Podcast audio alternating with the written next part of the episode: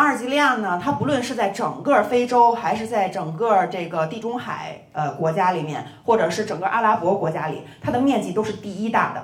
然后全球它排名是第十。然后我印象最深、待的时间也是最久的一个城市叫瓦尔格拉。这个呃城市它位于这个国家的中心地带。这个中心指的不是地理位置，指的是这个城市分布程度和人种人种分布程度。因为这个国家呢，它是在呃，它是在撒哈拉的以北，它属于白非，它是一个白人比黑人多的非洲国家。然后这个城市呢，刚好它的以北城市密集，它以南城市稀疏，而且你在这个城市的这个大街上，你可以找到黑人、白人、咖啡、呃巧克力、牛奶咖啡，只要是除了黄种人以外，就是任何肤色你都能找到。而且这个国家我觉得特别浪漫，因为它一半属于地中海。一半属于撒哈拉，嗯，这个国家的呃，因为它的地貌特征呃非常的不同，所以你在这个国家你会发现，人们在不同的城市生活的习俗甚至作息时间都完全不同，所以这个国家旅行呢特别有意思，有一点像在中国旅行，就感觉你不是在一个国家旅行，你感觉是在很多个不同的国家旅行。然后这个都是我拍的一些照片儿，想先给大家一些感官上的冲击哈。好，那我们说了一下这个国家，再说一下在这个国家生活的人——博波尔人。哎呀，我突然有点紧张，因为我怕说错了，因为在咱们现场就坐着一个地地道道的博波尔人。呃，不过没关系啊，我有办法，我说快点他听不懂了。呃，博波尔人呢，其实是非洲非常古老的一个民族，大约在公元七世纪的时候，阿拉伯人进入了北非。呃，然后博博尔人就开始接受了这个阿拉伯文化，还接受了伊斯兰教。呃，虽然现在的这个呃呃，就经过十几个世纪的发展哈，这个博博尔民族已经成为了穆斯林民族之一。呃，所以现在虽然说这个北非的有很多这个阿拉伯人，他们其实都已经有博博尔人的血统了。然后，波波尔这个名字的由来，一开始是阿拉伯语中的野蛮人，是其他的民族对这个民族的一个蔑称，但是现在已经成为了博波尔人的一种自称的称呼。然后，其实博波尔它不是一个单一的民族，它是由十一种在文化和习俗上比较相近的民族组成的。然后，其中有五个是黑人民族，六个是白人民族，而且他们十一个民族，每一个民族都有自己独特的名字。呃，其中有一些是沙漠游牧民族，有一些是定居民。然后，博布尔人呢，其实曾经建立建立过非常强大的政权，它的影响范围甚至达到了地中海对面的这个西班牙。在呃古埃及、古罗马、古呃古印度、呃古古希腊，呃这三个国家的历史中，其实经常会提到博波尔人。然后在呃有大量的这个欧洲人哈，曾经被带到北非去做博布尔人的奴隶。仅仅是在奥斯曼帝国的时期，也就是二十世纪初，就大约有一百二十五万的欧洲人被带到北非做奴隶。也就是说，现在还生活在北非的白人，有相当一部分是白奴的后代。然后我这四十五天的旅行呢，是跟我的这个朋友 Asam 一起完成的。然后他是一个地地道道的博博尔人，也是阿尔及利亚人。然后我们的第一站呢，就是在他的家乡，就是刚才提到的那个瓦尔格拉。呃，去之前呢，Asam 就跟我说，我们那儿可热哈。我说我知道，我也不是没去过非洲，不就热吗？不怕热。然后在我们抵达的第四天，也就是七月二十四号，这个城市的地表温度。达到了毫无人性的七十六点九摄氏度，我反复确认过，不是华氏，是摄氏度。呃，然后这个在那个地方哈，就是那个呃水，就是呃二十四小时真正的二十四小时热水，因为有太阳能，太阳能就是万能的啊，就你你只要拧开那个水龙头，出来的就是热水，不用等都。然后这个地方洗澡最大的问题是没有凉水。啊，不光是水，就连洗发水、沐浴露、牙膏都是烫的。然后你说你想喝常温的水，意思是你想喝热水。然后我还突然想明白一件事儿：为什么这个国家的人都这么热情？在大马路上，甭管认识不认识，都跟你打招呼，因为太热了，特别好熟。而且我也从来没想过有一天我竟然看靠流鼻血而名扬海外。短短几天时间，我就在这个城市非常有名了。然后 A Sam 的家人和朋友每天见到我第一句话就是 Salam，就是阿拉伯语的你好。第二句就是你又流鼻血了吗？我都能想象得出来，以后他们在描呃这个提到我的时候是如何描述我的。哎，你还记得哎呃瓦瓦奈萨吗？就是那个特别傲慢的、鼻孔朝天的中国女孩。因为我老流鼻血，所以天天就这样。然后第二印象还是热，不过这个热是热情的热。呃，而且特别好玩的是，保守和热情它同时存在于每一个阿尔及利亚人的身上。在南部地区沙漠地带比较保守，呃，所有的女人没有说不戴头巾的，包括在他们自己家里头也必须要戴头巾的。然后在这个国这在这个城市里面，就是呃中国人有，但是很少，呃中国女人就更少。然后这个像我一样在大街上闲逛的就独一份儿，啊，所以我就成为了整个城市里面唯一一个不戴头巾就敢去大马路上闲逛的人的女人。然后我每天呢，这是我呃平常的打扮，就穿的是要么是长裤，要么就是过膝的长裙。呃，然后这个国家呢，它是一个资源型国家，因为它有石油，它没有怎么发展旅游业，它甚至对中国都没有旅游签证。呃，所以呃，不仅是在瓦尔格拉，在呃阿尔及利亚的大多数城市里面，一个到处闲逛的黄皮肤，还是一个女性，是非常罕见的。然后呢，呃，我呢就是挑战了一把这个阿尔及利亚人人民的这个底线哈，嗯，我最后一天穿了一个短裤，这个是短裤啊，虽然看起来有点像短裙，但是短裤，而且这个是我能在我家找到的最长的短裤。呃，我出去转了一圈，然后遇到了一个阿尔及利亚人，从我旁边说了一句话，当时 A Sam 和他的朋友差点没笑得蹲地下。我是因为那哥们儿说的阿拉伯语，我听不懂啊。我说，哎，他说什么了？A Sam 说，他说这个中国人穿了内裤出来了。这个是这个国家的泳衣，从头包到脚。咦，啊，这个是公园门口卖门票的，一对男，一对女，女的那边没有人，男的也不过去拍。大家可以想见这个国度保守的程度吗？然后我还发现了一个特别好玩的事儿，在这个国家，呃，尤其是南部地带哈，你绝对看不到一男一女手拉着手在大街上走。不要说手拉着手啊，就是就是，呃，即就即使他们两个是夫妻，也绝对不可能在大街上手拉着手。你就更不要说什么勾肩搭背、搂搂抱抱，那绝对不可能。然后去这个国家之前，艾桑就跟我说过，说，哎，你不要他治我哈，在我的国家里，因为我大大咧咧惯了，我经常就，哎，哥们儿怎么怎么着，你在我的国家不要这样。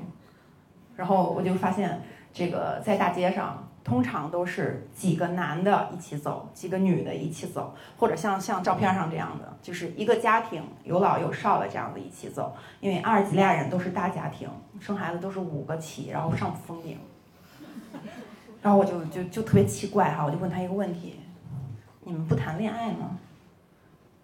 然后他说：这个其实我们没有男朋友女朋友的这个概念。即使两个人互相喜欢，也不会跟别人说：“哎，这是我男朋友，这是我女朋友。”我们只有未婚妻和未婚夫的概念。我说：“那你们怎么认识自己的未婚妻和未婚夫呢？父母介绍呀。”我想：“哎，这跟三四十年中国很像啊。”呃，然后我说：“那认识多久之后订婚呢？”他说：“呃，要是互相喜欢的话，可能第一次见面就订婚了。”我下巴差点没掉地下。我说：“那要是不喜欢父母给介绍的这个呢？直接说呀。”然后让父母再给介绍呀，啊，然后通常孩子长到二十六、二十五六的时候吧，觉得工作稳定了，然后这个想结婚了，就会跟父母说，然后父母就会给他们介绍啊。那你们不谈恋爱啊？他说，结婚以后有的是时间呀。不知道为什么，我觉得挺挺挺有道理的哈。阿尔及利亚的官方语言是阿拉伯语、波波尔语和法语，然后他们这这个语言是三种混着用的。就是通常我都不知道他们在说哪国语言，因为他就毫无这个先兆的就在切换，自由的切换。然后他们的礼仪也都是混在一起的，甭管认识不认识，见面的一第一面这个礼仪是就是右手握手握着手，左手放在自己胸口，然后同时法式贴面礼，左右两边各两下。然后在南部城市就是比较保守的地方，是男的只跟男的这样贴面，女的只跟女的贴面。然后在北部比较开放的地方，不管男女都要贴。然后有一些特别热情的姑娘啊，就是在我耳边嘛嘛嘛嘛四下，特别大声，而且特别使劲拿自己的脸撞我的脸，就恨不得我跟她亲完之后，我耳环挂在她头巾上。然后我就在那个一个呃小商店里面的时候，遇到一个当地姑娘，这当地姑娘就跟我聊了几句话，就大概只问了我叫什么，从哪来的，然后就管我要手机号，然后说你上我们家玩去啊，就邀请我去他们家做客。我觉得这个事儿如果在发生在北京，大家就即使陌生人在大街上跟你打招呼，你都会觉得，哎，这个人是不是骗子，或者是卖保险的，就对我有所所求，有所图。但是在这个国家，我问 A 桑。陌生人邀请我去他们家做客，这正常吗？他说这挺正常的呀，你们就这么热情好客呀。而且你是他们接触到的唯一一个跟他们这么近距离交流的中国人，所以他们对你非常好奇。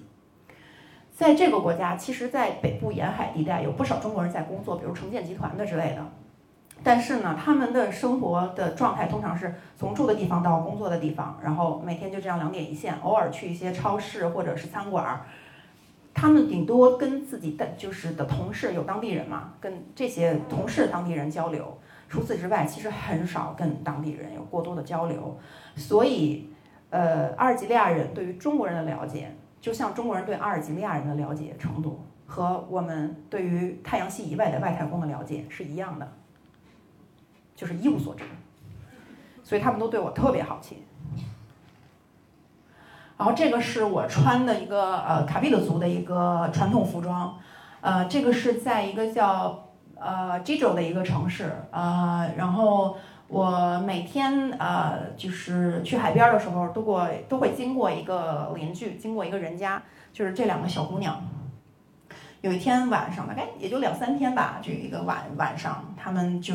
突然带着包装的非常精美的礼物就出现在了我们住的那个房间房子的那个院子里，里面是两条项链和一对耳环。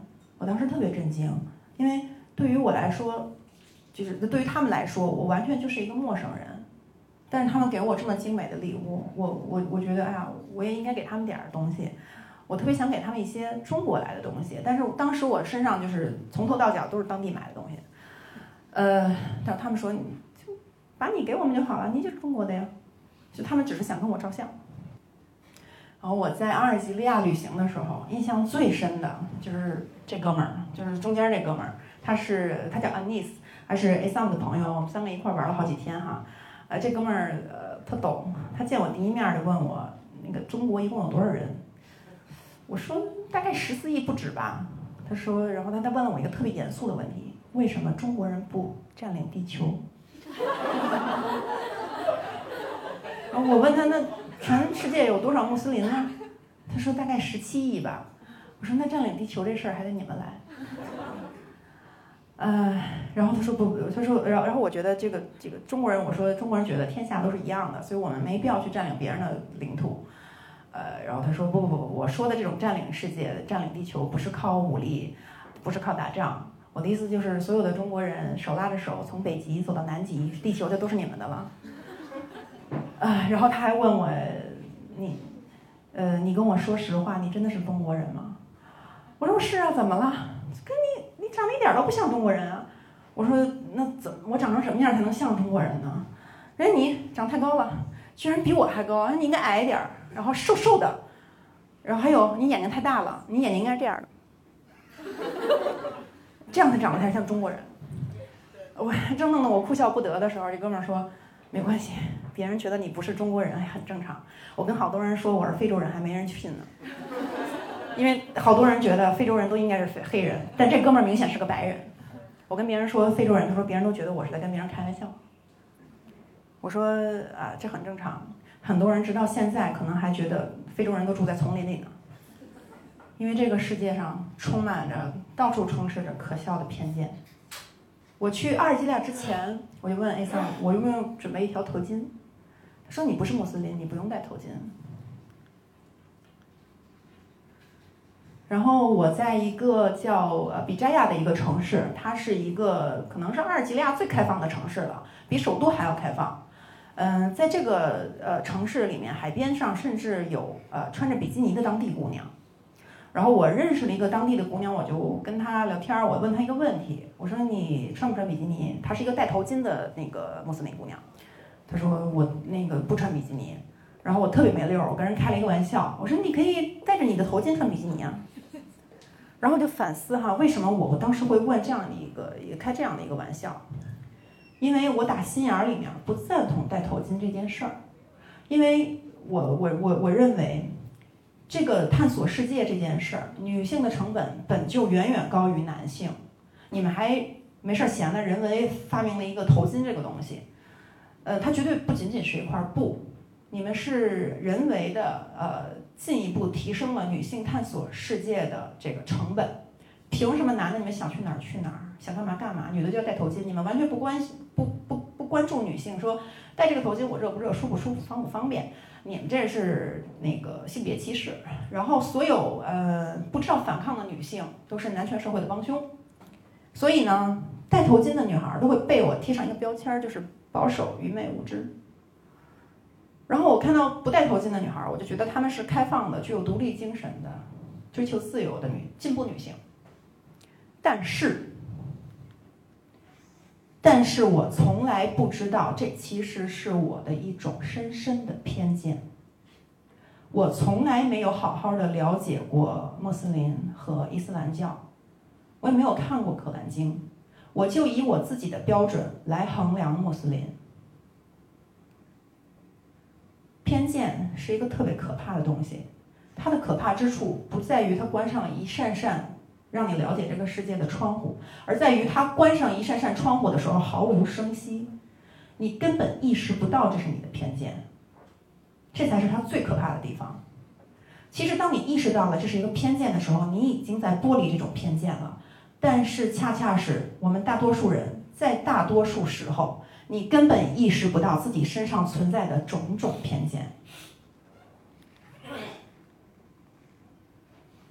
我在当地还认识了一个在呃北京留学的一个姑娘，她是一个戴头巾的姑娘，叫巴斯玛。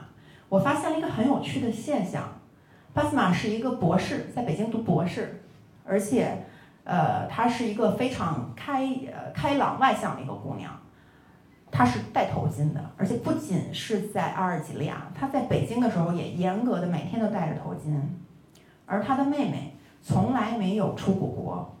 也没有读博士什么的，然后他的妹妹是不戴头巾的，因为在我的偏见里，我觉得一个出国留学而且有高知的一个女性，她应该是不去遵守这种陋习，呃，因为她也见识过外国的女人都是不戴头巾的，她应该不，她应该不戴头巾，而一个从来没有出过国的、没有被外来文化冲击过的姑娘，她应该是戴头巾的，而这对姐妹刚好相反。所以我觉得特别有意思，特别奇怪。然后我就问了巴斯玛，我说跟她好好聊聊天儿。我说，你为什么戴头巾？在我得到巴斯玛的回答之前，我动用我所有的狭隘和偏见，我设想过以下三种回答：第一种，父母要求我别无选择；第二种，大家都戴，所以我也戴；第三种，我甚至想到了说我戴头巾比比不戴好看。但是，没有一项对。巴斯马给我的回答是。我认真读了《可兰经》，我选择戴头巾是为了让自己成为一个更好的人。这时我才明白，北部沿海城市更加开放、开放的含义。开放的意思是你可以选择戴或不戴头巾，而南部保守地带已经把这种可以选择的事情变成了一个约定俗成的东西。而通过我对阿尔及利亚和阿尔及利亚人的深入了解之后，我把所有戴头巾的姑娘的原因归结成了以下三种：第一种是身处保守地带，不戴不行；第二种是戴头巾的姑娘比不戴头巾的姑娘更容易出嫁；第三种是我选择戴头巾是为了让自己成为一个更好的人。前两种戴头巾，前两种原因戴头巾的姑娘，头巾对于她们来说确实是桎梏。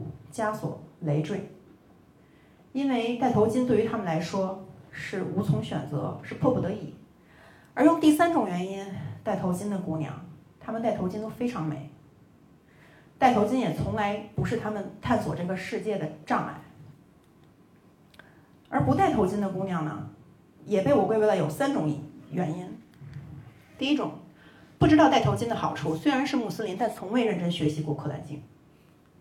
第二种，知道戴头巾的好处，但是选择不戴。第三种，从事的工作不允许戴头巾，比如警察或者记者。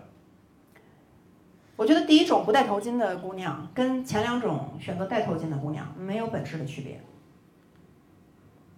然后戴头巾的式样呢，方式哈也也有三种。第一种就是像图片上这样，呃，把部分的头发或者是把耳朵和脖子都留出来的这种，就是一种象征性的戴。嗯，在突尼斯和阿尔及利，呃，在突尼斯和摩洛哥，很多年轻姑娘是这样戴的。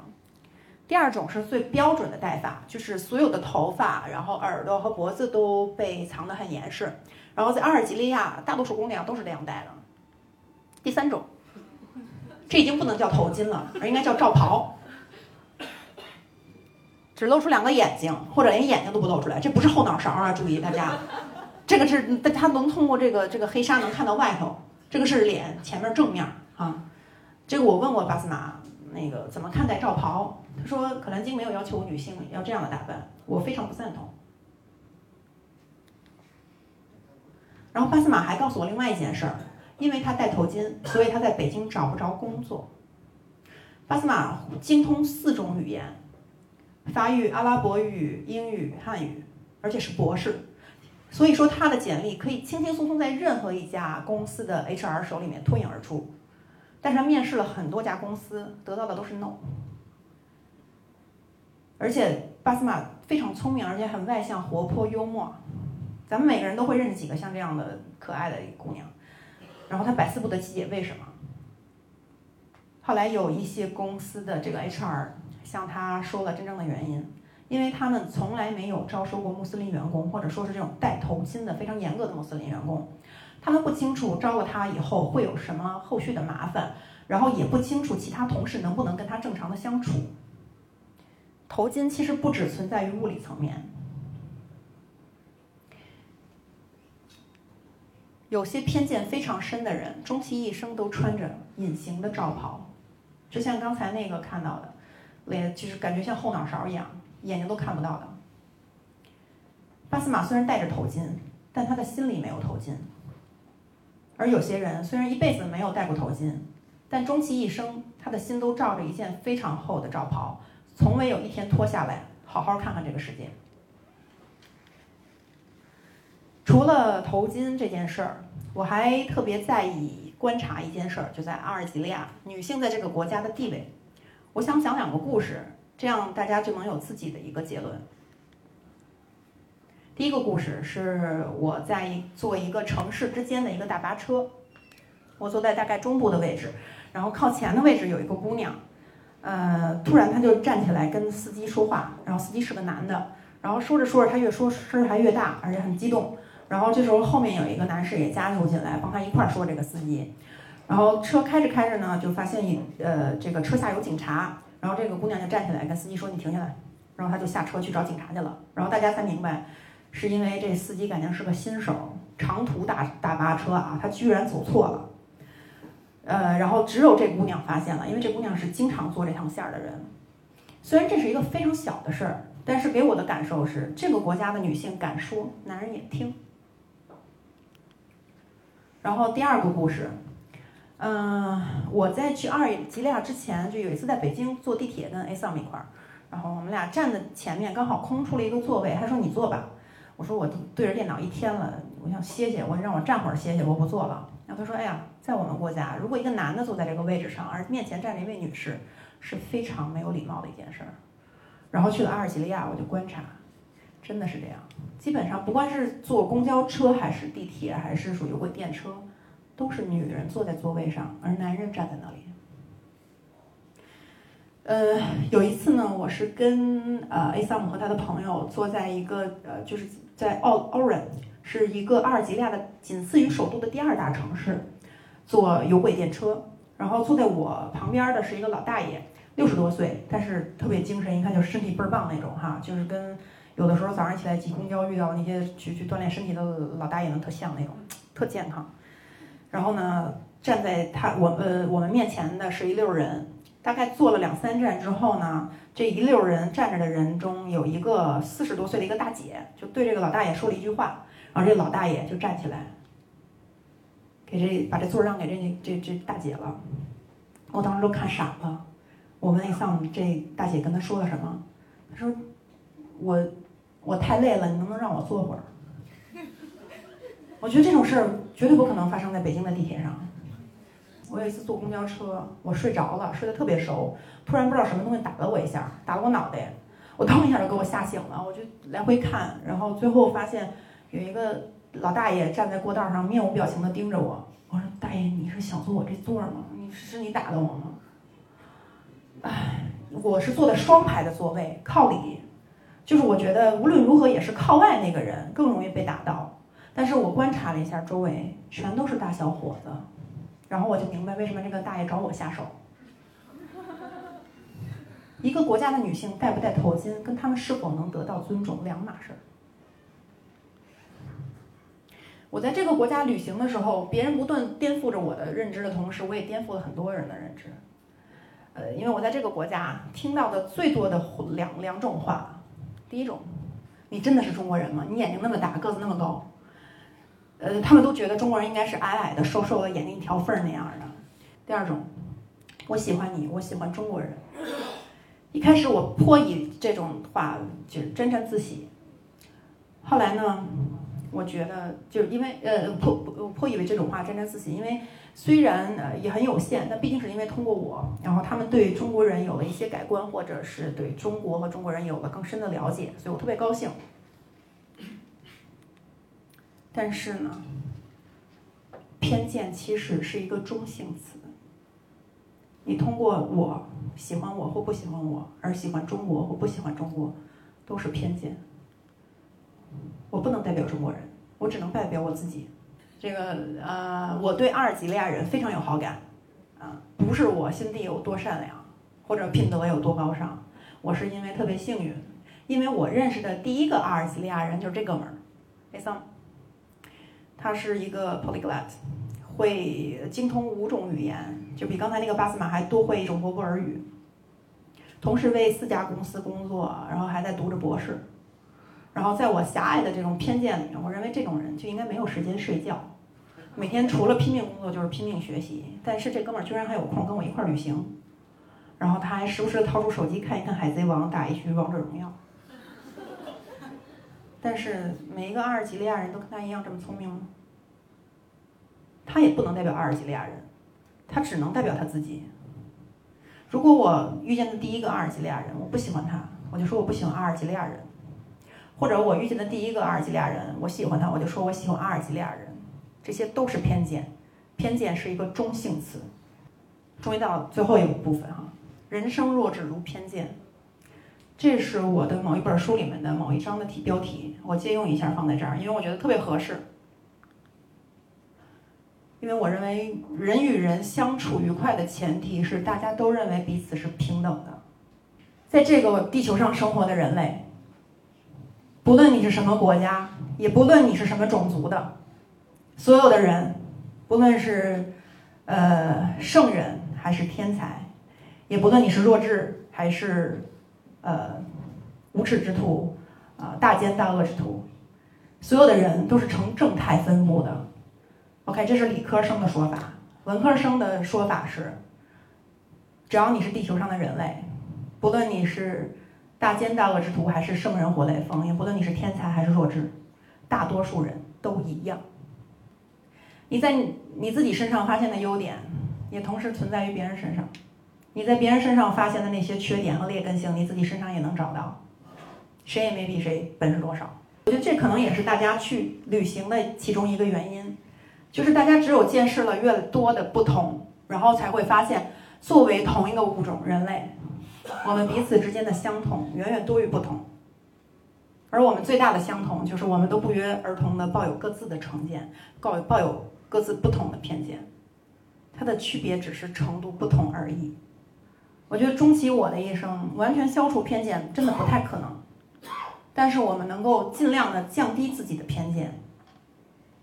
旅行是我找到的，我能找到的最好的降低偏见的方法。行走在世间，我们带的偏见越少，就会越轻松，因为那些偏见虽然是针对别人的，但它都是长在我们自己身上的。不用压抑你们自己，想鼓掌的现在可以鼓了。